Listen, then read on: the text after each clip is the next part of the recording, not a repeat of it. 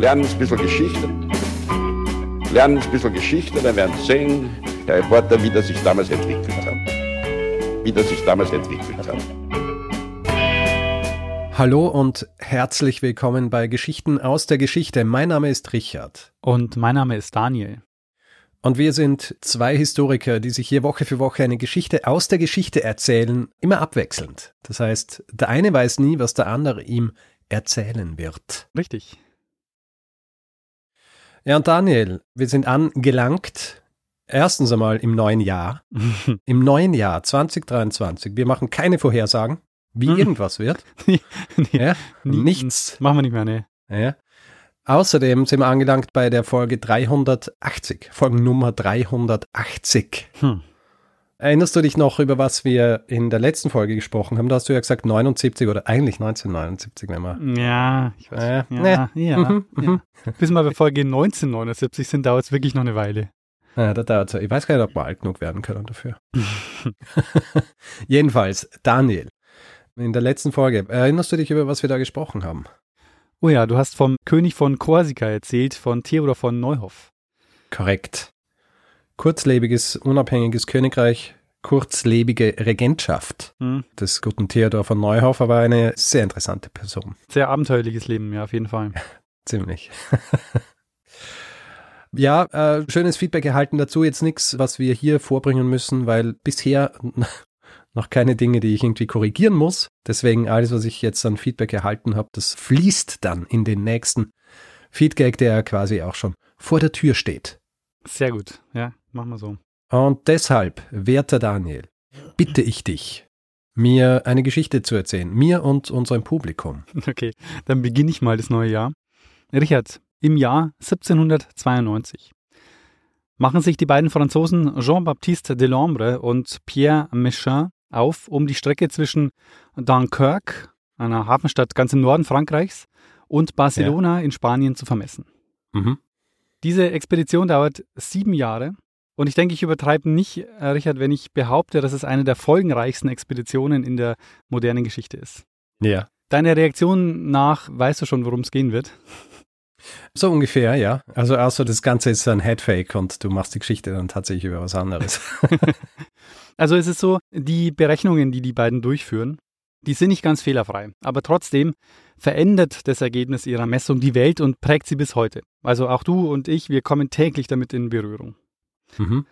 Die Unternehmung, die die beiden leiten, wird auch genannt die Meridian-Expedition. Und ja, hast du eine Idee, wozu die durchgeführt wurde? Warte mal, nicht, dass ich jetzt was Falsches sage, weil ich bin mir sehr sicher, dass die das auch einige Male als Hinweis gekriegt haben und glaube ich auch schon selber aufgeschrieben habe. Geht es hier um den Urmeter? ja, es geht um den Urmeter. Ah, sehr gut, gut. huh. Aber bei dieser Meridian-Expedition, die die beiden durchführen, sollten sie oder haben sie einen Teil eines Meridians vermessen. Also ein Teil, ein Meridian ist eine gedachte Linie, die vom Nord zum Südpol verläuft, so ein halber Längenkreis. Und auf einem Meridian liegen alle Orte, an denen die Sonne zur gleichen Zeit den höchsten Punkt erreicht. Mhm. Aber Delambre und Méchain haben ja nur die Strecke zwischen Dunkirk und Barcelona vermessen.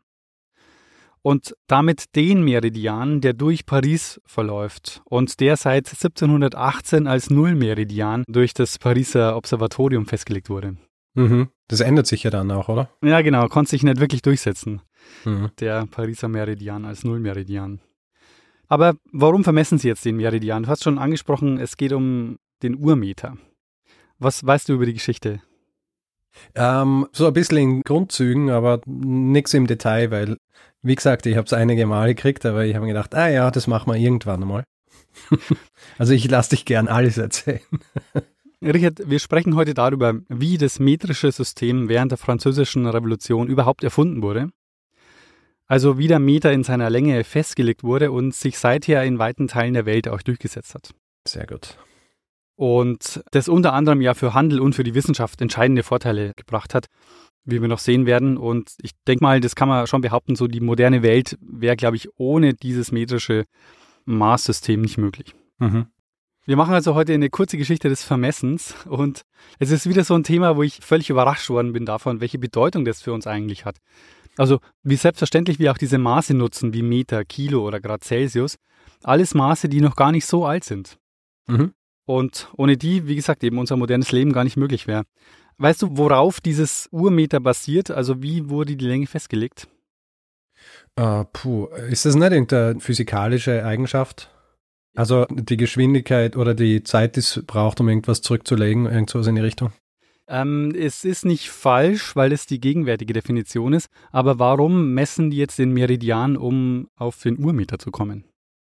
Naja, halt extrapolieren. Oder sowas. ich, ich habe keine Ahnung. Wir kommen noch drauf. Okay. Die Maße, Meter und Kilo haben wir auf jeden Fall der französischen Revolution zu verdanken. Aber bevor wir uns das genauer anschauen, sprechen wir mal über die Vorgeschichte. Und da können wir sehr, sehr weit zurückgehen. Also die Verwendung von Maßen findet sich bei allen menschlichen Zivilisationen, die wir kennen. Also die sind ja wichtig für den Handel. Also wenn ich dir einen Sack Weizen verkaufe, dann ist es für dich hilfreich zu wissen, für wie viel du da was gezahlt hast. Es ist aber außerdem ein Hilfsmittel für uns, um die Welt besser zu verstehen. Also mit Messen und Abwiegen kann man eben Dinge abstrahieren und Wissen schaffen. Also ein Beispiel ist, wenn du ein Maß für den Weizen hast, den du in einem Jahr erntest, dann kannst du die Menge vergleichen mit anderen Bauern, kannst aber auch mit deiner Ernte gucken, wie sich die über die Jahre entwickelt hat. Also du kannst einfach Wissen generieren und Informationen sammeln durch dieses mhm. Wiegen und Messen. Es gibt noch einen wichtigen Punkt beim Maßen, die sind auch immer ein Zeichen für Macht. Also und König zum Beispiel hat bestimmt, welche Maße in seinem Herrschaftsbereich verwendet werden müssen. Mhm. Das heißt, durch Maße kann man Handel treiben, die Welt besser verstehen, Dinge miteinander vergleichen und seinen Herrschaftsbereich markieren. Alles nicht so ganz unwichtig. Ja. Ist es nicht auch so, dass zum Beispiel die Länge einer Elle immer abhängig war davon, wer gerade an der Macht ist, weil es um seine Elle gegangen ist? Das ist ein guter Punkt, da werden wir jetzt auch noch gleich drauf kommen, weil viele dieser Maße, die da entstehen, dafür hat man auf den Menschen zurückgegriffen. Also man hat, bevor es diese internationalen Standards gab und bevor es dieses metrische System gab, hat man einfach zum Beispiel Körpermaße verwendet. Mhm. Also den Fuß oder die Elle zum Beispiel. Die Elle ist ja wirklich abgeleitet eben von der Länge des Unterarms. Mhm. Weißt du, was ein Klafter ist? Ein Klafter? Ist das nicht so ein Holzmaß eigentlich? Ist auch eines, das auf ein Körpermaß zurückgeht. Aber echt? Ich weiß es nicht. Das ist die Armspannweite. Ah, die Armspannweite. Und du hast schon richtig gesagt, die Elle oder diese ganzen Körpermaße, die sind nicht festgelegt, also die variieren auch. Also je nach Ort und je nach Zeit ist so eine Elle einfach unterschiedlich lang. Also bei der Elle kann man sagen, die ist immer so ungefähr ein halber Meter, aber halt eben so ungefähr von Ort mhm. zu Ort und von Zeit zu Zeit verschieden. Mhm. Ich habe mal zwei Beispiele herausgesucht. Die Elle in Wien hat 0,776 Meter und die mhm. Regensburger Elle hat 0,811 Meter. Mhm. Mhm. Und die Wiener Elle habe ich jetzt deshalb rausgesucht, weil wir uns die schon mal angeschaut haben. Hast du eine Idee, in welche Folge das war? Die Wiener Elle. Mm, nein. Wir sind gemeinsam vor dieser Elle gestanden. Wir sind gemeinsam davor gestanden. Mhm, ja. Bei der Wien-Tour? Richtig. Das war die Folge, äh, in der wir die Wien-Tour mit Thomas Habich gemacht haben. Das war Episode 153. Und die endet ja am Stephansdom. Aha. wo am Eingang zwei Metallstäbe zu sehen sind. Okay. Und die sind da seit dem 15. Jahrhundert und zeigen eben die Wiener Tuchelle mit 0,776 Metern und der Leinenelle mit 0,896 Metern. Verstehe. Und wir sprechen da mit Thomas in der Folge aber nicht über die Elle, sondern über den Kreis oberhalb dieser Metallstäbe. Oh ja. Es wird nämlich oft gesagt, dass das ein Maß darstellt für einen Laib Brot. Aber es stimmt gar nicht. Mhm. Aber es gibt tatsächlich so Mindestmaße für Brot und Gebäck. Also diese Markierungen, die findet man ganz häufig, werden auch manchmal Marktzeichen genannt. Die findet man ganz typisch an Rathäusern zum Beispiel oder eben hier am Stephansdom, eben an Orten, wo viele Leute vorbeikommen. Mhm. Ich kenne die zum Beispiel auch vom Regensburger Rathaus, da sind die auch am Eingang so angebracht. Und da sind wir wieder beim Thema Macht. Also die Herrschenden zeigen damit eben, dass sie hier das Maß vorgeben und dass sich alle daran zu halten haben.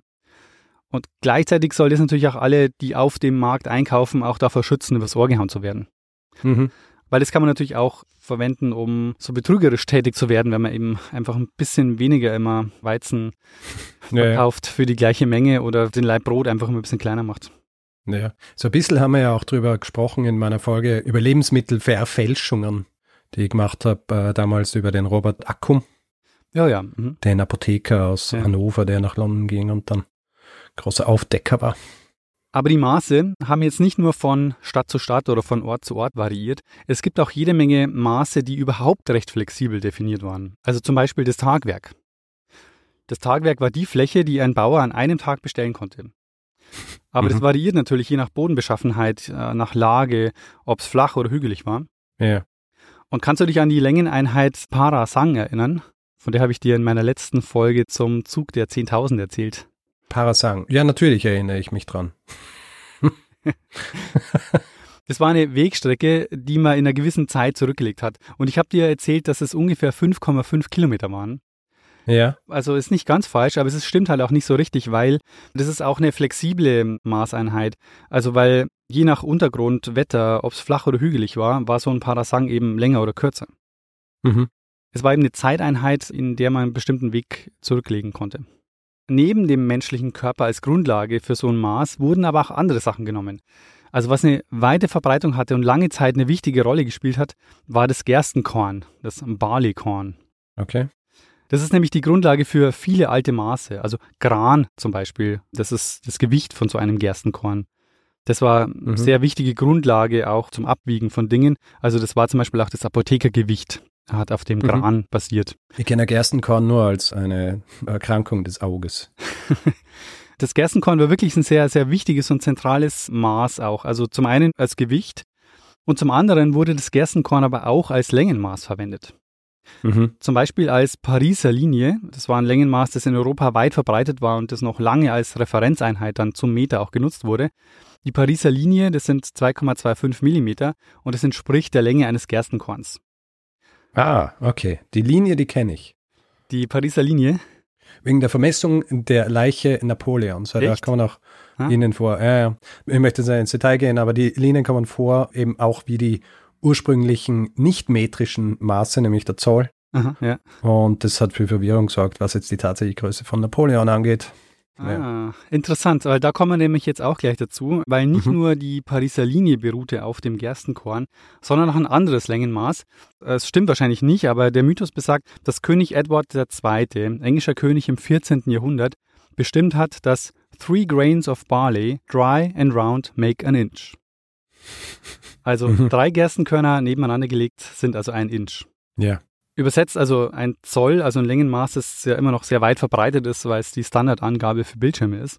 Mhm. Aber was ich nicht kannte vorher, es gibt auch einen anderen deutschen Ausdruck dafür, nämlich Daumenbreit. Daumenbreit. Also im Sinne von so breit wie ein Daumen. Hm, kommt auf den Daumen an. ja, der ist ein Zoll. Grad, also heutzutage entspricht ein Zoll, weil er eben international festgelegt wurde, 2,54 Zentimeter. Aber hm. damals war ein Inch oder ein Zoll eben irgendwas so zwischen 2 und 3 Zentimetern. Also zu jener Zeit, Ende 18. bis Anfang 20. da hat es ja auch unterschiedliche Zolllängen gegeben. Genau. Und das ist auch die Verwirrung, die bei Napoleons Tod dann dafür gesorgt hat oder nach seinem Tod, was seine Größe angeht, weil das den französischen Zoll gegeben hat und es hat auch den englischen Zoll beziehungsweise den britischen gegeben und ja. die sind nicht ganz gleich lang. Genau, die sind nicht ganz gleich lang, aber wir werden gleich sehen, im 19. Jahrhundert gibt es die Bemühungen, diese ganzen Maße zu standardisieren und auf hm. gewisse Längen festzulegen.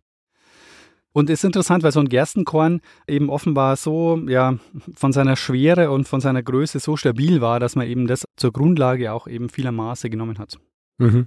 Aber wenn man sich so die Geschichte der Maßeinheiten anschaut, dann gibt es die meiste Zeit eigentlich eine große Anzahl unterschiedlicher Einheiten, bis sich es dann im 19. Jahrhundert verdichtet und sich mehr oder weniger am Ende noch zwei Systeme gegenüberstehen.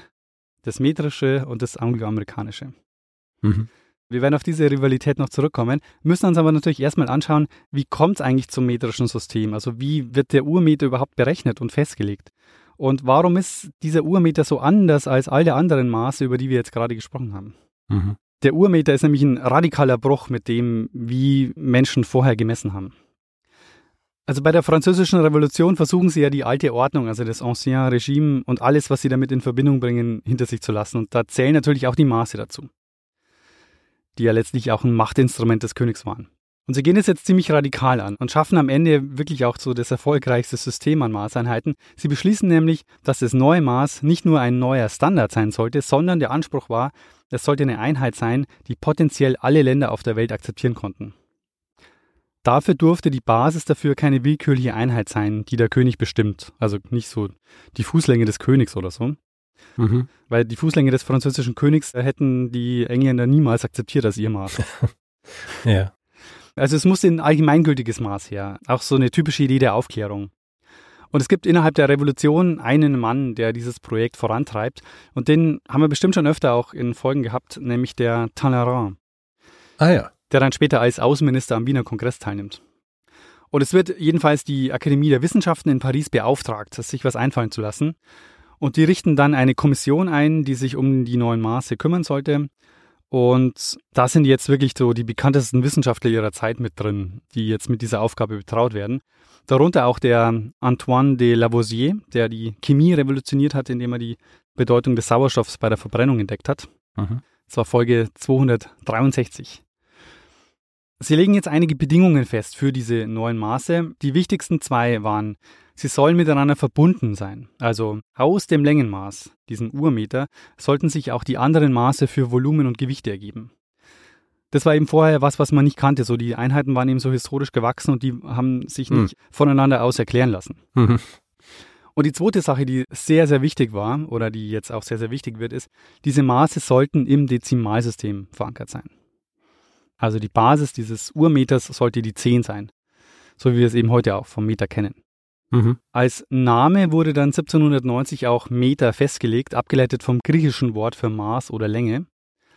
Und der Mann, dem das eingefallen ist, ist erstaunlich unbekannt dafür. Das war nämlich der Mathematiker Auguste Savigny Leblanc. Und sie haben zwei Möglichkeiten für dieses neue Maß diskutiert. Die eine Möglichkeit, die diskutiert wird, ist ein Pendel. Also der Meter sollte definiert werden als die Länge, die ein Pendel zurücklegt, das exakt zwei Sekunden schwingt. Okay. Damit kommt man auch tatsächlich auf so ungefähr das, was man heute auch als Meter definiert hat. Und das ist auch ein Vorschlag, den die Talleyrand-Kommission dann 1790 macht und bei der Nationalversammlung einreicht, aber das wird abgelehnt. Und der Hauptkritikpunkt ist, dass das kein allgemeingültiges Maß ist weil es ist so, dass diese Pendelschwingung, dieser Wert gilt nur für Europa, aber nicht weltweit. Also die Pendelschwingung in anderen Teilen der Welt kann eben auch anders ausfallen. Die kann anders ausfallen. Die ist anders. Haben die genau. andere Schwerkraft. es ist so, das schwere Feld der Erde ist nicht an allen Orten der Welt gleich. Und das führt dazu, dass es da geringe Abweichungen gibt. Ah. Ach so, ja, das äh, stimmt der Tatsache. Ja, ja. Das war mir nicht bewusst. Sehr gut. Sie sagen, okay, das ist kein allgemeingültiges Maß, wir müssen was anderes finden. Deshalb entscheiden Sie sich jetzt für den zweiten Vorschlag, nämlich der Urmeter soll der 10 Millionste Teil der Strecke vom Nordpol zum Äquator sein. Ah, ja, ja, da, jetzt erinnere ich mich. also ein halber Meridian. Aha. Und von diesem halben Meridian, der 10 Millionste Teil, das ist der Meter. Mhm. Sie stellen dann fest, na, wenn wir das machen, dann soll es natürlich auch genau sein, weil die ursprüngliche Idee ist ja, dass du überall auf der Welt dann den halben Meridian messen kannst und dann ebenfalls auf den Meter kommst. Dass es eben nichts ist, was du jetzt nur mit diesem Pariser Meridian machen kannst, sondern dass du das allgemeingültig für die Welt sagen kannst. Ja. Soweit die Theorie. Sie beschließen also, um das auch nochmal genau zu machen, die Länge des Meridians neu zu messen und schicken jetzt dafür 1792, so war der Einstieg in diese Folge, zwei ihrer besten Astronomen los, den Jean-Baptiste Delambre und den Pierre-François Michin. Geplant war, dass die beiden eigentlich nur ein paar Monate unterwegs sein werden. Und hätten sie geahnt, was auf die beiden jetzt zukommt, dann hätten sie es wahrscheinlich nicht gemacht oder hätten eine andere Lösung dafür gewählt. Ich glaube, das ist der Grundtenor bei den meisten dieser dann im Nachhinein erfolgreichen, aber sehr umständlichen und anstrengenden Expeditionen. Zumal man ja sagen muss, wir wissen ja heute, dass derart große Messfehler gemacht wurden, dass der Meter am Ende ohnehin nicht der 10 Millionste Teil des halben Meridians ist. Mhm. Es gab auch intern Kritik an dem Plan. Der Claude Antoine Prieur, einer der führenden Mitglieder der Revolution, ist gegen die Vermessung und der setzt sich dafür ein, eines der Pariser Maße einfach als Basis zu nehmen. Und er sagt, wieso können wir nicht einfach ein Pariser Maß nehmen, legen das als Standard fest und müssen nicht diese Expedition starten. Ja. Das widerspricht aber natürlich den hehren Idealen der Aufklärung. Und die Akademie der Wissenschaft sagt, das kommt überhaupt nicht in Frage. Wir wollen ein allgemeingültiges Maß nehmen, das wirklich für alle auf der Welt akzeptabel ist. Mhm. Am Ende sind sie jetzt sieben Jahre damit beschäftigt, mit dieser Aufgabe, die Strecke zwischen Dunkirk im Norden Frankreichs bis Barcelona zu messen. Und das ist eben der Meridian, der durch Paris führt. Mhm. Und äh, wie funktioniert die Messung? Das ist so, das Prinzip ist nämlich eigentlich recht simpel. Sie nutzen die Triangulation, ein recht beliebtes Verfahren zur Landvermessung. Das heißt, wenn du bei einem Dreieck die Strecke und Winkel zwischen zwei Punkten kennst, dann kannst du die Länge zum dritten Punkt berechnen. Ja. Und sie hatten eben spezielle Instrumente, mit denen sie Winkel ablesen konnten und haben dann im Gelände mit mehreren Kilometern Abstand so Peilmarken aufgestellt. Und die Instrumente, das waren sogenannte Borda-Kreise, benannt nach dem Jean-Jean Borda. Und das waren letztlich Fernrohre, die so auf Kreisen angebracht waren. Mhm. Und auf denen konnte man dann die Winkel ablesen. Ja, die Darstellungen, die kennt man ja, oder? Von diesen Geräten. Ist es nicht auch so, dass das, das ähnliche Prinzip ist wie beim Sextant? Ja, genau. Ich glaube auch, ja. Und damit waren sehr präzise Messungen möglich. Gebaut hat die der Instrumentenbauer Etienne Lenoir. Und das ist auch derjenige, der dann jetzt später das Urmeter in Platin-Iridium herstellen wird. Mhm. Und sie hängen letztlich, und da gibt es auch eine schöne Karte, die das verdeutlicht, sie hängen Dreiecke aneinander und zwar von Dunkirk bis Barcelona. Also es ist einfach eine Linie mit Dreiecken. Der Delambre fängt im Norden an, Méchin im Süden, muss sich also über die Pyrenäen kämpfen, was sich als äußerst mühsam herausstellen wird. Und sie wollen sich dann in Rodé in Südfrankreich treffen. Sie brauchen im Grunde dann nur eine Grundlinie ausmessen. Das macht dann der Delambre in Paris. Und von da aus können sie jetzt alle anderen Längen ableiten, weil sie eben diese Grundlinie haben. Und dadurch, dass sie die Dreiecke so aneinander hängen, dass sie jeweils wirklich eine Länge immer gemeinsam haben, lässt sich es eben von dieser einen Länge dann alles durchberechnen. Mhm. Aber wieso dauert das Ganze jetzt so lang? Wieso sind die sieben Jahre unterwegs? Zum einen werden sie öfter durch die Bevölkerung aufgehalten. Also es kommt nämlich vielen Leuten verdächtig vor, dass da Leute das Land vermessen. Einige halten ja. die da auch für Spione oder für Konterrevolutionäre. Diese Skepsis kommt auch daher, weil es erinnert die Leute auch an die Steuereintreiber, die früher vom König durchs Land geschickt wurden. Mhm. Und einer davon ist ja auch der Lavoisier, der sein Geld als Steuerpächter verdient hat. Und mhm. genau dieser Job, der wird ihm jetzt auch ein Jahr später, also 1794, das Leben kosten, weil er jetzt während der Revolution dann zum Tode verurteilt wird. Die endgültige Festlegung des Meters erlebt er also nicht mehr. Hinzu kommt, dass die beiden Astronomen Briefe des Königs dabei haben, der Delambre und der Méchain. Die waren unterschrieben noch vom König, also von Ludwig XVI., mhm. der kurz nach Beginn der Messungen aber auch hingerichtet wurde. Ja. Ich meine, dann wäre es natürlich sinnvoll gewesen, diese Briefe zu zerstören, oder? Ja, eigentlich schon, genau. Und dann laufen sie ja mit diesen Briefen rum und zeigen die dann her, so als Legitimation, sie dürfen hier messen und dann kommt es natürlich manchmal bei der Bevölkerung ein bisschen komisch an. Und sie werden ihm ein bisschen komisch. Es ist gerade massive Revolution und du dann so, hey, schau, der König, den ihr gerade abgesetzt habt, der legitimiert uns hier. Und deshalb kommen sie da eben auch oft ein bisschen langsam voran. Und während sie unterwegs sind und messen, erlebt die französische Revolution ja auch ihre radikalste Phase. Hm. Da werden wir auch gleich noch drüber reden. Und dazu kommt, dass auf beiden Seiten der Messungen jetzt Kriege ausbrechen. Und zwar im Norden und im Süden. Und das hat auch die Messungen unterbrochen. Im Norden sind es die preußischen Truppen, die die Messungen bedrohen. Es kommt nämlich zu den sogenannten Koalitionskriegen ab 1792. Mhm. Die preußischen Truppen sind jetzt auf dem Weg nach Paris und nach der Hinrichtung des französischen Königs im Jahr 1793 erklären auch die Spanier der französischen Republik den Krieg. Das heißt, dort, wo Méchain ja gerade noch am Messen ist, sitzt er jetzt auch im Grunde genommen an der Frontlinie. Mhm. Und eigentlich wurden auch alle Franzosen des Landes verwiesen. Méchain darf zwar bleiben, aber keine Daten mehr nach Paris schicken.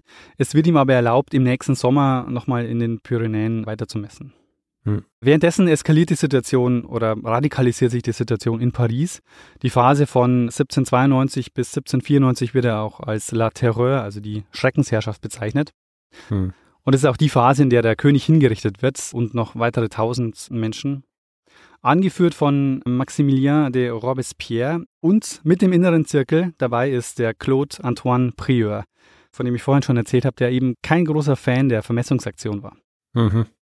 Und sie können jetzt auch tatsächlich das Ergebnis nicht abwarten. Ja, am 1. August 1793 wurde der Meter als Längenmaß im Nationalkonvent verabschiedet. Allerdings mit einem provisorischen Wert, weil die Messungen ja noch nicht abgeschlossen waren. Der Prieur lässt dann auch von Lenoir ein provisorisches Meter herstellen, so ein erster Messing-Prototyp. Im Grunde ist das auch so der erste Urmeter. Allerdings eben noch provisorisch, bis die Berechnungen von Delambre und Michelin abgeschlossen sind. Allerdings jetzt steht trotzdem die Meridian-Expedition im Grunde vor dem Aus. Also die Akademie der Wissenschaften wird aufgelöst und der Prieur will jetzt nicht das Ende der Messungen abwarten. Er wirft den Delambre aus dieser Kommission für Maße und Gewichte. Wir sind jetzt im Herbst 1793 und die Meridian-Expedition wird gestoppt. Der Méchain im Süden kriegt nichts mit, also seit Monaten hat er keinen Kontakt mehr nach Paris, der misst einfach weiter. Und steht jetzt aber wirklich auch zwischen den Fronten, zwischen Frankreich und Spanien. Dann stellt jetzt Mechin zu allem Überfluss fest, dass er sich vermessen hat und die Daten schon nach Paris geschickt hat. Oh nein. Und eigentlich müsste er die Messungen wiederholen, aber die Spanier lassen ihn nicht zurück nach Barcelona. Die befinden sich Nee. jetzt gerade im Krieg. Das heißt, er beschließt, den Messfehler geheim zu halten. Und, Hofft, dass niemand merkt. und es ist tatsächlich so, dass es niemandem auffällt. Es wird dann auch später nochmal unabhängig überprüft von der Kommission, seine Messungen und sein Messfehler fällt niemandem auf. Also es ist wohl so, dass er in Barcelona den Breitengrad falsch misst und dadurch kommt es eben zu einer falschen Messung. Hm. Jetzt ist es so, er muss das Land verlassen und er reist erstmal nach Genua. Mhm. Diese Meridian-Expedition ist jetzt im Grunde gestoppt. Währenddessen endet jetzt die Schreckensherrschaft in Paris. Also Robespierre wird mit der Guillotine hingerichtet im Juli 1794 und 1795 schließen dann Preußen und Spanien Frieden mit Frankreich. Auch die Akademie der Wissenschaften wird reaktiviert und Prieur, der ja an der Seite von Robespierre war und das Meta-Projekt eigentlich sabotiert hat, überlebt den Machtwechsel und stellt sich aber jetzt auf die Seite der Meridian-Expedition und damit kann es doch weitergehen. Es wird jetzt im Nationalkonvent im März 1795 nochmal ein Gesetz zur Vereinheitlichung von Maßen und Gewichten verabschiedet und damit geben sie halt grünes Licht dafür, dass die Expedition weitergeführt werden kann. Mhm. Nach über einem Jahr Pause. Der Mechin kommt aus Genua zurück und der Delambre beginnt also im Norden weiter zu messen. Und der Mechin hat erhebliche Probleme bei den Pyrenäen und in ihm wachsen auch massiv Zweifel. Im August 1797, also sie sind jetzt fünf Jahre lang unterwegs, kommt Delambre in Rodé an, also an dem Ort, an dem sie sich eigentlich treffen wollten. Und der Mechin lässt aber auf sich warten. Der sitzt nämlich in Carcassonne, das ist ungefähr 150 Kilometer südlich von Rodé, und hat das ganze Jahr schon überhaupt nicht weiter gemessen. Der sitzt in seiner Unterkunft und hadert mit sich und seinem Messfehler. Was macht er das ganze Jahr über? Also das heißt, dass er eben immer wieder versucht oder immer wieder nachmisst und immer wieder über seinen Notizen brütet und auch so depressive Phasen hat und einfach überhaupt nicht mehr weiter misst. Hm. In Paris werden sie langsam nervös. Im Jahr 1798 soll jetzt endlich das Ergebnis verkündet werden. Es wurde auch eine unabhängige internationale Kommission zusammengestellt, die die Zahlen der Meridian-Expedition nochmal prüfen sollten. Aber am Ende sitzen sie da in Paris, warten auf die Zahlen von Michelin und der kommt aber nicht. Und sie haben auch keine Info, wo er bleibt. Sie schickten dann seine Frau, die Therese Michelin, nach Carcassonne und sie überredet ihn, die Arbeit wieder aufzunehmen. Mhm. Er will aber seine Logbücher nicht hergeben, weil er eben Angst hat, dass dann sein Messfehler rauskommt. Und äh, der Delambre kommt dann auch und er überredet ihn dann, die Logbücher vorzulegen. Und er misst dann tatsächlich weiter und so dauert es am Ende jetzt sieben Jahre, bis sie endlich die Berechnungen durchführen können. Alle Daten sind in Paris. Die unabhängige Kommission, die international besetzt ist, die rechnet den Urmeter aus und der Messfehler, den der Mechin macht, der fällt nicht auf. Wir wissen aber heute, dass sein Messfehler dazu führt, dass der Meter am Ende 0,2 Millimeter zu kurz ausfällt. Also wenn man die Meridian-Definition zugrunde legt. 0,2 Millimeter. Mhm. Deswegen hat er sich so einen Kopf gemacht. ja, gut, also ich meine, 0,2 Millimeter. ich meine, die Idee war ja, ein allgemeingültiges Maß zu haben, das wirklich auf der Welt so auch immer von jedem Meridian nachvollziehbar sein sollte. Hm. Und am Ende muss man aber ohnehin sagen, war das eine Illusion. Also zumindest auf dieser Grundlage war das gar nicht möglich, weil die perfekte Erdkugel existiert gar nicht, von der sich so ein Ja. Meter ableiten lässt. Also Aha. Die Erdoberfläche ist nämlich nicht so glatt, wie sie erwartet haben, sondern so ein bisschen verbeult. Und das heißt, der Erdumfang ist nicht an jeder Stelle gleich. Ah. Und damit hätte der Meridian, selbst wenn sie ihn perfekt vermessen hätten, gar nicht als allgemeingültiges Maß funktioniert, sondern nur für diesen Meridian, der durch Paris führt. Hm. Ich denke mir halt auch so 0,2 Millimeter. Das ist wie wenn ich mit einem relativ stumpfen Bleistift eine Markierung mache. Also das sind schnell mal 0,2 Millimeter weg. Ja, das stimmt. Allerdings, wenn du halt ein internationales Maß festlegen musst, das du jetzt heutzutage auch für Industrie und für Wissenschaft nutzt, dann sollte es schon recht präzise sein. Hm. Das sind 0,2 Abweichungen schon recht viel. Ja. Darf halt niemand seine eigenen Berechnungen machen. Müssen halt alle am Urmeter messen. Und genau das ist ja dann auch passiert.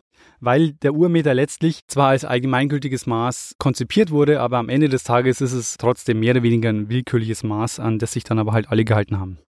Hm.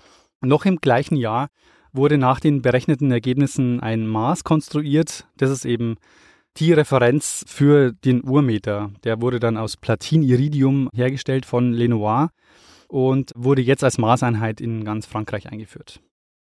Mhm. Und dieser Maßstab, dieses Urmeter, wurde jetzt in der Folge eben zur Eichung von Messgeräten und Maßstäben verwendet. Ich meine, die französische Revolution hat die europäische Geschichte eh politisch sehr geprägt, aber die Einführung des Meters ist wahrscheinlich eine der weltweit einflussreichsten Folgen der Revolution bis heute. Mhm. Weil entscheidend ist ja nicht nur der Meter, sondern dass sich davon andere Maße wie das Kilo ableiten lassen. Deshalb ja auch metrisches System und dass diese Einheiten im Dezimalsystem sind. Ja. Und sie wollten ja alles ins Dezimalsystem überführen während der französischen Revolution, also auch die Uhrzeit. Ah, die Uhrzeit auch. Mhm, das heißt genau. 100 Minuten statt 60. Genau, also sie haben festgelegt, dass ein Tag in 10 Dezimalstunden aufgeteilt werden sollte.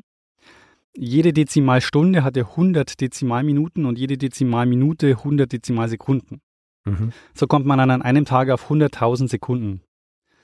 Mhm. Und damit das mit der Physik auch korreliert, musste die Sekunde dafür ein bisschen kürzer werden. Also die, diese Sekunde ist kürzer als die Sekunde, die wir heute verwenden. Okay.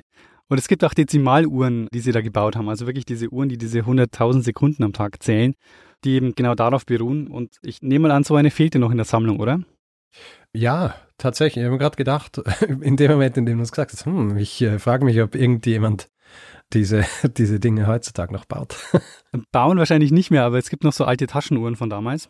Mhm. Aber es ist ein bisschen unpraktisch, glaube ich. Ja, ey, du kannst es halt nicht wirklich verwenden.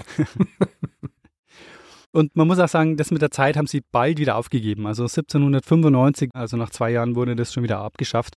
Also das wollten sie ja auch machen, bevor sie überhaupt den fertigen Urmeter gehabt haben. Genau, weil das hat ja im Grunde auch mit dem Meter nichts zu tun. Hm. Also die Sekunde. Am 22. Juni 1799 wurde dann das Urmeter offiziell präsentiert, festgelegt als 443,296 Pariser Linien. Aber so ein Maß festlegen ist das eine. Das heißt ja noch lange nicht, dass sich es auch durchsetzt. Yeah. Und es hat eine ganze Weile gedauert. Sie haben dann Kopien vom Meter und vom Kilo in alle Städte geschickt und Umrechnungstabellen dazu. Aber dennoch wurde dann das metrische System kurze Zeit nach der Einführung zwar nicht abgesetzt, aber dann doch ziemlich abgeschwächt, und zwar von Napoleon selber. Mhm. Napoleon hatte nämlich 1812 das Ganze aufgeweicht, indem er die Mesure usuelle eingeführt hat. Also übersetzt heißt das so viel wie die üblichen Maße. Und es läuft darauf hinaus, dass du im Alltag und auf dem Markt und zu Hause verwendest du die alten Maße einfach weiter. Mhm. Und nur der Staat verwendet die metrischen Maße und wenn es um größere Geschäfte geht. Aber so im Alltag war der Meter nicht verpflichtend. Und so haben sie eben im Alltag so ihre alten, gewohnten Maße nutzen können. Und wenn es um größere Dinge ging oder wenn es eben um den Staat ging, dann war das metrische Maß verpflichtend. Ja. Was es aber trotzdem bedeutet, was Napoleon einführt, ist, dass diese Maße vereinheitlicht wurden. Also weil das bedeutet ja, du kannst zwar dein Alltagsmaß verwenden, aber dein Alltagsmaß ist jetzt für ganz Frankreich gleich.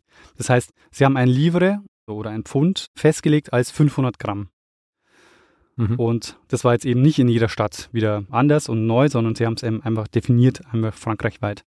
Also im Grund haben sie es dann schon auch verwendet für die anderen Maße, nur haben sie die anderen Maße einfach angepasst. Einfach so, indem sie die Maße angepasst haben, aber sie haben den einfach einen anderen Namen gehabt. Ja, genau.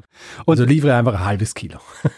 Aber 1840 ist es dann auch wieder widerrufen worden und damit war diese Mesure usuelle auch schon wieder äh, hinfällig. Hm. Aber damit sind wir angekommen bei den zwei großen konkurrierenden Maßsystemen, dem metrischen, basierend auf dem Meter, geschaffen während der Französischen Revolution, und dem angloamerikanischen Maßsystem, das seinen Ursprung in England hat. Das Maßsystem des Vereinigten Königreichs und den USA deckt sich größtenteils, aber nicht komplett. Also die Briten verwenden ja die Imperial Units und die USA die Customary Units. Im Folgenden schmeiße ich beide aber in einen Topf, weil für meine Geschichte spielen jetzt die Unterschiede zwischen Imperial und Customary im Grunde keine Rolle. Mhm. Die Imperial Units haben ihren Ursprung 1824. Da hat England nämlich seine Maße und Gewichte reformiert und vereinheitlicht. Und die USA haben diesen Schritt nicht übernommen, deshalb haben die noch die Customary Units. Mhm. Aber es war eben auch der Schritt, den man jetzt auch von Frankreich kennt, die Maße im ganzen Land anzupassen. Also es bleibt zwar ein Inch, aber der Inch ist jetzt eben nicht mehr irgendwo zwischen zwei und drei Zentimeter, sondern der Imperial Inch ist einfach jetzt festgelegt für das ganze Land auf einen bestimmten Wert. Mhm. Der große Unterschied zwischen dem metrischen System und den Imperial Units ist, dass die kein geschlossenes Maßsystem bilden, weil die halt historisch so gewachsen sind, im Gegensatz zum metrischen System, wo alle Einheiten dann auf dem Meter basieren. Aber der zweite große Unterschied ist, dass die Imperial Units keinen Bezug oder meistens keinen Bezug zum Dezimalsystem haben. Mhm. Ein Foot hat eben 12 Inches und ein Pound hat 16 Ounces. Ich habe ein Beispiel rausgesucht, das es ganz schön verdeutlicht, nämlich Bayern stellt 1869 auf die metrischen Maße um und veröffentlicht dann eine Tabelle. Und du kannst dich noch an den Gran erinnern? Ja an das Gewicht eines Gerstenkorns. Mhm. Und die haben da folgende Tabelle veröffentlicht. Und zwar, du musst dich konzentrieren. 20 Gran waren ein Skrupel. Drei Skrupel waren eine Drachme. Acht Drachmen waren eine Unze und zwölf Unzen waren ein Pfund. Mhm. Mhm. Mhm. Also jetzt von einem Pfund zu den Gran umzurechnen, ist einfach unglaublich kompliziert. Ja, man muss halt wissen. Genau. Das ist halt das Gute beim Metern, du weißt alles immer durch 10. Genau. Was noch dazu kommt, ist, dass das angloamerikanische Maßsystem ja gar nicht mehr eigenständig funktioniert. Also die Grundeinheiten sind längst, also in den USA sogar seit 1893 und in Großbritannien immerhin auch seit 1963, auf den Meter bezogen und so definiert. Mhm. Also deren Länge basiert heute eh auf dem Meter. In den USA gab es auch schon 1866 den Metric Act, bei dem die Verwendung metrischer Maße auch geschützt wurde und auch Umrechnungstabellen festgelegt wurden. Mhm. Man kann da seither eben auch problemlos das metrische Maß verwenden. Ja. Und viele, gerade in Großbritannien, haben ja so diese Sehnsucht und Romantik nach ihren alten Maßen. Was ja auch für den Brexit schon ein wichtiges Argument war. Ich glaube, weil da konnte man eben so, äh, das konnte man so emotional aufziehen, dieses Thema. Ja, ja. Und so Stimmung machen gegen die EU im Sinne von, die wollen uns unsere Maße nehmen. Was natürlich insofern Quatsch war, weil im Alltag konnte man ohnehin ganz normal die Imperial Units verwenden. Das war ja nicht verboten. Aber eben in dem Moment, wo du eben Handel treibst und den EU-weit treibst, ist es halt schon wichtig, ein einheitliches Maß zu nehmen. Ja, ja. Und ich meine, ob man jetzt seine Äpfel am Markt in Pfund oder in Kilo kauft, ist im Grunde ja auch wirklich egal. Aber das Interessante finde ich ja, dass genau für solche Anwendungsfälle diese alten Maße schon auch praktisch sind. Also teil mal zum Beispiel einen Kuchen in zehn gleich große Stücke. Ist schwierig. Aber teil mal den Kuchen in acht gleich große Stücke. Das ist ziemlich einfach. Hm. Das funktioniert nämlich ohne nachzudenken. Ja. Dafür sind diese nicht-dezimalen Einheiten dann nützlich. Ja. Die Länge des Urmeters ist seit der Festlegung 1799 auch beibehalten worden, also trotz dieses Messfehlers. Aber die Definition beruht inzwischen nicht mehr auf der Meridianmessung, sondern die Basis sollte eine Naturkonstante sein, die eben wirklich überall nachvollziehbar ist. Und diese Naturkonstante beruht auf der Lichtgeschwindigkeit. Hm. Das hast du ja schon im Grunde ja, ja. am Anfang angedeutet. so irgendwo habe ich es so. Also irgendwas bewegt sich in irgendeine physikalische Eigenschaft. also die Länge des Meters wurde nicht verändert, aber eben die Definition. Man hat eben geguckt, wie lange braucht die Lichtgeschwindigkeit in einem Vakuum, um eben diese Strecke zurückzulegen und das ist eben hm. festgelegt hm. worden als Meter. Diese Definition hat man 1983 festgelegt. Und das Urmeter selber das hat seit 1960 keine Funktion als echter Maßstab mehr. Also das ist jetzt nur mhm. noch so von historischem Interesse. Ja. Solche Maßstäbe wie dieses Urmeter gab es natürlich auch für Yard und Pound. Und da bin ich noch über einen Bezug zu einer deiner Folgen gestolpert, nämlich als das House of Parliament in London durch den Brand zerstört wurde. Weißt du noch warum? Ja, sicher, weil sie die Tallysticks verbrannt haben in Öfen, die dafür nicht geeignet waren. genau. Und da wurden auch die Standards für Yard und Pound mit verbrannt. Die mussten dann ah. hergestellt werden. Verstehe. Interessant. Absolute Frühfolge. Voll, ja, das, das muss unter noch unter den. unter 20, glaube ich. Ja, wahrscheinlich, ja. Aber eine, eine meiner Lieblingsfolgen, die könnte man neu auflegen eigentlich. Sie ist ein bisschen, wie soll ich sagen, kurz, so wie alle Folgen damals. Die könnte man natürlich noch einmal ein bisschen auffetten. Das Kilogramm wurde auch inzwischen neu definiert. 2018 hat man das gemacht, weil man eben festgestellt hat, dass diese physischen Modelle nicht konstant bleiben. So ein körperlicher Gegenstand ist eben nie richtig stabil, verliert immer ein bisschen an Substanz. Ja. Und das ist aber, finde ich, auch sehr interessant, weil beim Kilogramm haben sie damals eben auch, da geht es ja auch darum, dass du Behälter mit Wasser füllst. Und dann haben sie auch festgestellt, naja, es ist gar nicht so egal, welche Temperatur zum Beispiel das Wasser hat oder hm. welches Wasser wir nehmen und so. Also es ist sehr, sehr kompliziert, da wirklich sehr genau zu sein. Ja, ja. Das war übrigens auch, habe ich gelesen, schwierig bei der Festigung vom Thermometer, also vom Grad Celsius. Weil an sich ist es ja einfach zu sagen, okay, 0 ist da, wo Wasser gefriert und 100 ist da, wo mhm. Wasser beginnt zu kochen. Aber wann kocht eigentlich Wasser? Da haben sie sehr, sehr viel Experimente machen müssen. Wenn es wirklich sprudelt oder wenn es anfängt zu sprudeln. Also ja, es gibt eben so ein Kontinuum an, ab wann kocht Wasser. Ja, vor allem hängt es ja auch vom Druck ab. Also zum Beispiel, wenn du auf dem Mount Everest Wasser kochen willst, kocht es nicht bei 100 Grad. Genau, ja. Ich glaube, es kocht deutlich früher, ne? Ich glaube, ja. Aber, aber don't quote me on that. aber das macht es eben schon deutlich komplizierter. Also es ist äh, nicht so einfach, diese Dinge festzulegen. Ja, ja.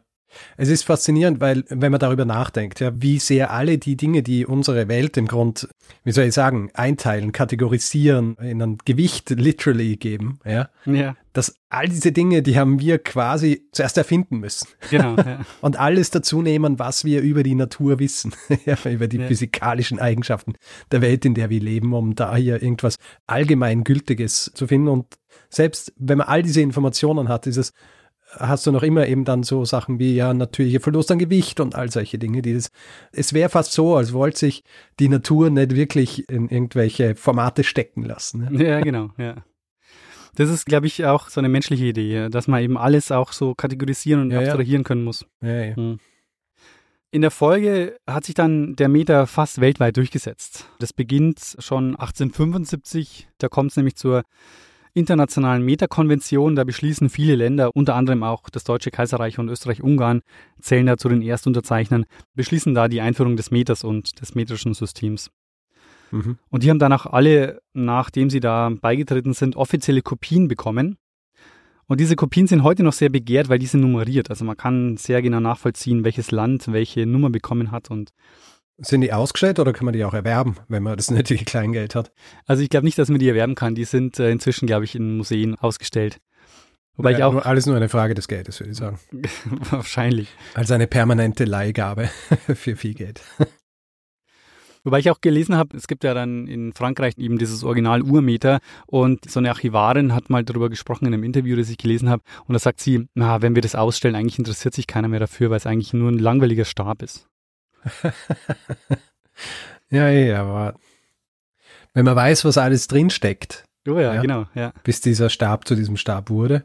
Genau, weil das wirklich dieser Stab, der Stab ist, der unseren Meter im Grunde genommen über lange Zeit äh, nicht nur definiert hat, sondern das war der Vergleichsmaßstab. Also an dem hat ja. man die anderen äh, Stäbe hergestellt und geeignet. Ja.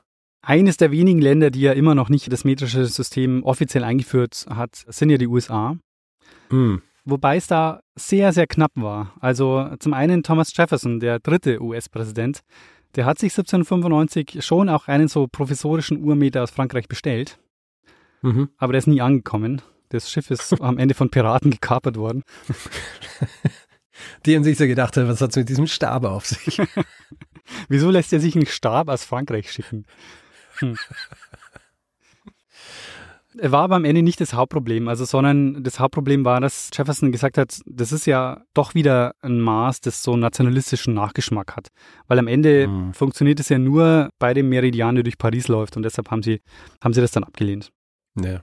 In den USA wehren sie sich im Grunde ja bis heute. Es gab zuletzt unter Gerald Ford mit dem Metric Conversion Act von 1975 den Versuch, offiziell das metrische Maßsystem einzuführen. Äh, es gab sogar eine Executive Order von George Bush, aber auch das hat nicht dazu geführt, dass das äh, metrische System offiziell eingeführt wurde. Ich glaube, wo man das ja am besten sieht, wie sehr das für Verwirrung beziehungsweise für einen Wildwuchs an unterschiedlichen Größen oder Längen und so weiter führt, sieht man ja bei den Kalibern für Schusswaffen. Da hast du ja etliche unterschiedliche, die entweder basierend sind auf dem imperialen System oder auf Millimeter und deswegen wahnsinnig komplex eigentlich, welche Größe da jetzt für was verwendet wird. Interessant, habe ich überhaupt keine Ahnung. Ich kenne nur Millimeterkaliber, glaube ich. Suche einfach mal bei einer Bildersuche nach Calibers. Da siehst du so nebeneinander und es gibt halt viele, die schauen sehr ähnlich aus, mhm. basieren halt auf anderen Längenmaßen dann, ja, als das daneben. Interessant. Also ist relativ faszinierend. Richard, das war natürlich jetzt nur eine sehr kurze Geschichte des Vermessens mit Fokus auf den Urmeter. Mhm. Aber man darf nicht vergessen, wie prägend das Messen von allem Möglichen für uns ja heute ist. Also Wir zählen unsere Schritte, unsere Kalorien, äh, unsere Umgebung, also Wetterdaten zum Beispiel, unseren Strom- und Gasverbrauch, Inzidenzen zum Beispiel. Also wir sind im Grunde genommen ja permanent damit beschäftigt, Dinge zu zählen und zu abstrahieren. Mhm. Und vor einigen Jahren war ja viel von der Quantified Self-Bewegung die Rede. Mhm. Inzwischen habe ich den Begriff, glaube ich, schon länger nicht mehr gehört. Mhm. Aber dazu vielleicht noch am Ende meiner Geschichte eine kurze Anekdote. Weißt du, woher das mit den 10.000 Schritten kommt? Äh, mit den 10.000 Schritten. Warte, ich glaube, ich habe das einmal wo gelesen, dass, na, ich glaube, ich verwechsel es, glaube ich, mit der, mit der Länge einer CD. das ist irgendwie so der Hersteller, weil bei der CD war es so, dass irgendein äh, bestimmtes, glaube ich, Bachwerk raufpassen hat müssen. Und deswegen ist es genau eben ein bisschen über 60 Minuten oder so. Na, interessant, das Ähm, ich gar nicht. Ja. Mhm. Irgend sowas in die Richtung. Ist das auch was Persönliches vom Hersteller? Also man würde vermuten, dass es irgendwelche wissenschaftlichen Untersuchungen gibt dazu, die da als Basis Ja, genommen ja. werden. Aber es ist tatsächlich so, dass die Grundlage ist der Name eines Schrittzählers, eines Pedometers, den eine japanische Firma 1965 rausgebracht hat. Mhm. Unter dem Namen, ich spreche es wahrscheinlich falsch aus, aber Mampo K, Mhm. was so viel heißt wie der 10.000 Schritte Messer. Okay. Aber jetzt pass auf, warum haben sie die Zahl genommen? Der Grund ist, weil das vorderste Zeichen, nennt man die Kanji? Ja. Dieses vorderste Zeichen sieht aus wie eine Figur, die läuft. Und das ist der Grund, wa- warum wir heute von den 10.000 Schritten reden. Oh man. Weil das Schriftzeichen äh, so niemand weiß eigentlich, wie viele Schritte man wirklich machen soll, oder? Ja, weil es ist ja tatsächlich so, dass zwar kann man schon sagen, mehr Bewegung ist jetzt nicht verkehrt, zumindest in den meisten Fällen. Kann man wahrscheinlich auch nicht für alle sagen. Aber pauschal 10.000 Schritte ist halt auch Quatsch. Also ist willkürlich, weil Hm. nicht für alle Menschen und für alle Altersgruppen sind pauschal 10.000 Schritte gut. Hm. Also da müsste man schon nochmal differenzieren, was glaube ich aber Apps mittlerweile auch machen, oder? Also ich habe Hm. das schon länger nicht mehr eingestellt, aber ich glaube nicht mehr, dass man nur noch bejubelt wird von der App, wenn man 10.000 Schritte macht. Ah, sehr lustig. Ich habe ja aufgehört mit diesen ganzen Messgeschichten. Ich habe ja auch einmal eine Smartwatch gehabt und mir ist Mhm. dann einfach auf die Nerven gegangen. Immer dieses Schauen, ja, wie viel habe ich da jetzt? Und äh, so, gibt eh schon genug Dinge, die einen irgendwie so stressen ja, Ja. im Leben. Und dann sich aber selber noch so einen Stress machen mit, oh, Ja. ich habe heute meine 10.000 Schritte gemacht und werde wahrscheinlich einen frühen Tod sterben und solche Dinge. Ich finde es ungesund. Ungesund. Ich finde es interessant, weil es ist ja auch ein Stück weit, glaube ich, machen wir das ja, weil wir den Wunsch haben, mehr zu kontrollieren. Also diese Abstraktion der Schritte und dass man dann auch, keine Ahnung, wie hat sich meine Atemfrequenz in der Nacht im letzten halben Jahr verändert? Also ich weiß nicht, ob Ja, das wirklich eine wichtige Info ist, aber man hat einfach so das Gefühl, dass man durch dieses Wissen, das man da hat, vielleicht einfach mehr Kontrolle hat über sich und, Ja. und sein Leben. Ja, ja. Also, dass man Dinge quantifiziert, auch die man eigentlich so eh nicht quantifizieren kann, äh, Ja. beziehungsweise die, selbst wenn sie quantifiziert sind, geben sie dann nicht wirklich Aufschluss darüber, ob du jetzt morgen an einem Herzkasper sterben wirst oder nicht. Ja, genau. Ja. Ich würde sagen, den Vorteil, den es hat, ich meine, du sagst jetzt, dich hat es dann genervt, aber der Vorteil ist, dass du halt so Gamification mit dazu bauen kannst und das kann dich halt motivieren, Dinge zu tun. Naja, nee. Gamification bin ich sehr anfällig, muss ich sagen. Wahrscheinlich habe ich auch deswegen aufgehört, die Uhr zu tragen. Richard, Sehr gut. das war meine kurze Geschichte des Vermessens über die Einführung des metrischen Systems während der Französischen Revolution, wie also der Urmeter in einer der einflussreichsten Expeditionen der Wissenschaftsgeschichte festgelegt wurde. Sehr gut. Äh, Sehr schöne Geschichte. Wie gesagt, ich habe das, glaube ich, auch einige Male als Hinweis gekriegt. Ich würde jetzt raussuchen, wer, aber ich weiß nicht genau, nach, nach welchen Termini ich hier suchen muss, um das zu finden. Aber auf jeden Fall alle, die mir das geschickt haben, ich hoffe, ihr freut euch sehr, dass der Daniel das jetzt gemacht hat, weil ich finde, du hast es hervorragend gemacht. Eine sehr komplexe Sache hier dargestellt. Eine Frage, die ich noch habe, was passiert denn mit den beiden Vermessern? Haben die noch irgendwie nennenswerte Karrieren danach? Oh ja, die sind beide dann schon noch sehr, sehr angesehene Astronomen. Okay. Also denen hat es auch dann nicht geschadet, sondern geholfen auch, die ganze Geschichte. Genau, und der Messfehler von Mechin wurde zu seinen Lebzeiten nie enthüllt. Das heißt, er hat es die ganze Zeit gewusst Genau, er hat's und hat es aber niemandem gesagt. Außer der Delambre, der wusste das und der hat es dann, glaube ich, enthüllt, aber erst nach dem Tod von Mechin. Ah. Sehr gut. Sehr schön. Schau, das ist so dieser menschliche Aspekt bei dem Ganzen, wo ich mir auch so denke, so ja, dazu muss man die Geschichte erzählen, ja. Ja. Damit man das auch sieht, weil wir haben ja oft so dieses Gefühl, die Leute, die damals diese Sachen machen, das waren so, so Maschinen, Ja, ja, genau. Ja, ja. die einfach hier durchgepowert haben und hier die Dinge geschafft haben, wo immer heutzutage denkt, wer wird sich das jemals antun? Ja? Sieben Jahre lang herumwandern und ohne Kontakt. Und also allein schon diese Unsicherheit, ob das überhaupt was wird, was du jetzt hier sieben Jahre machst. Und dann auch noch so dieser, mit diesem kleinen Fehler, ich finde das fantastisch. Scheint ein gewisses Licht auf äh, auch so das Menschliche in dem Ja, ganzen voll. Ding. Und am Ende ist es ja auch egal, weil die Meridianvermessung sowieso nicht als allgemeingültiges Maß funktioniert. Also es hätten sich auch sparen können. Ja, sie hätten, sie hätten, wie sie es vorgeschlagen haben, ja, ja, machen wir das halt einfach hier in Paris und lassen wir das mit dem vermessen. Genau. Naja, Ja, jetzt ist eine gute Geschichte. genau. Eine Geschichte, die bei mir diesmal kein Hinweis war. Äh, Ich bin über ein Interview gestolpert mit James Vincent. Der hat das Buch rausgebracht, Beyond Measure, The Hidden History of Measurement. Mhm. Und das habe ich gelesen und kann ich auch sehr empfehlen, so als allgemeinen Überblick über die Maßeinheiten. Das Standardbuch über die Meridianexpedition und die Verhältnisse während der Französischen Revolution hat Ken Elder geschrieben, The Measure of All Things, The Seven-Year Odyssey and Hidden Error That Transformed the World. Ja, warte, lass mich schnell nachschauen. Ich glaube nämlich, dass ich mir das damals schon mal besorgt habe. ich glaube, ich habe das. Wie heißt's? Measure.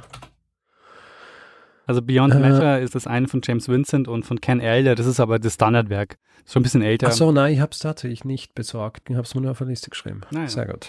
Dann äh, nicht umsonst gekauft. Sehr gut. Kann ich aber auch so als Lektüre sehr empfehlen, ist sehr spannend. Ja, wenn ihr mal, wenn ihr wieder mal Zeit habt, so zum Spaß solche Dinge zu lesen, dann mache ich das. Sehr gut. Großartig. Ich freue mich sehr, dass du das gemacht hast. Das ist ja ein komplexes Thema und ich laufe immer Gefahr, mich dann ein bisschen zu verzetteln und immer Angst zu haben, dass ich gewisse Dinge, die ich eigentlich erzählen sollte, nicht erzählt habe, einfach aus Zeitgründen und so weiter. Aber ich finde, du hast das jetzt hervorragend gemacht. Dankeschön, aber du kannst dir vorstellen, ich bin auch ziemlich am Schwitzen, weil natürlich die Hälfte der Sachen, die ich und eigentlich noch sagen will, nicht drin sind. Aber Ja. ja. irgendwo muss man halt Eben, einfach das- machen.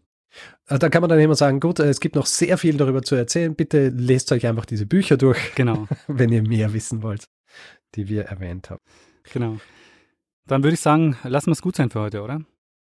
Gut, erste Folge des Jahres erfolgreich absolviert, würde ich sagen, gehen wir über zum Feedback-Hinweis-Block. Jawohl. Irgendjemand hat äh, unser Mail geschrieben und hat gemeint, Feedback-Hinweis-Block ist zu sperrig.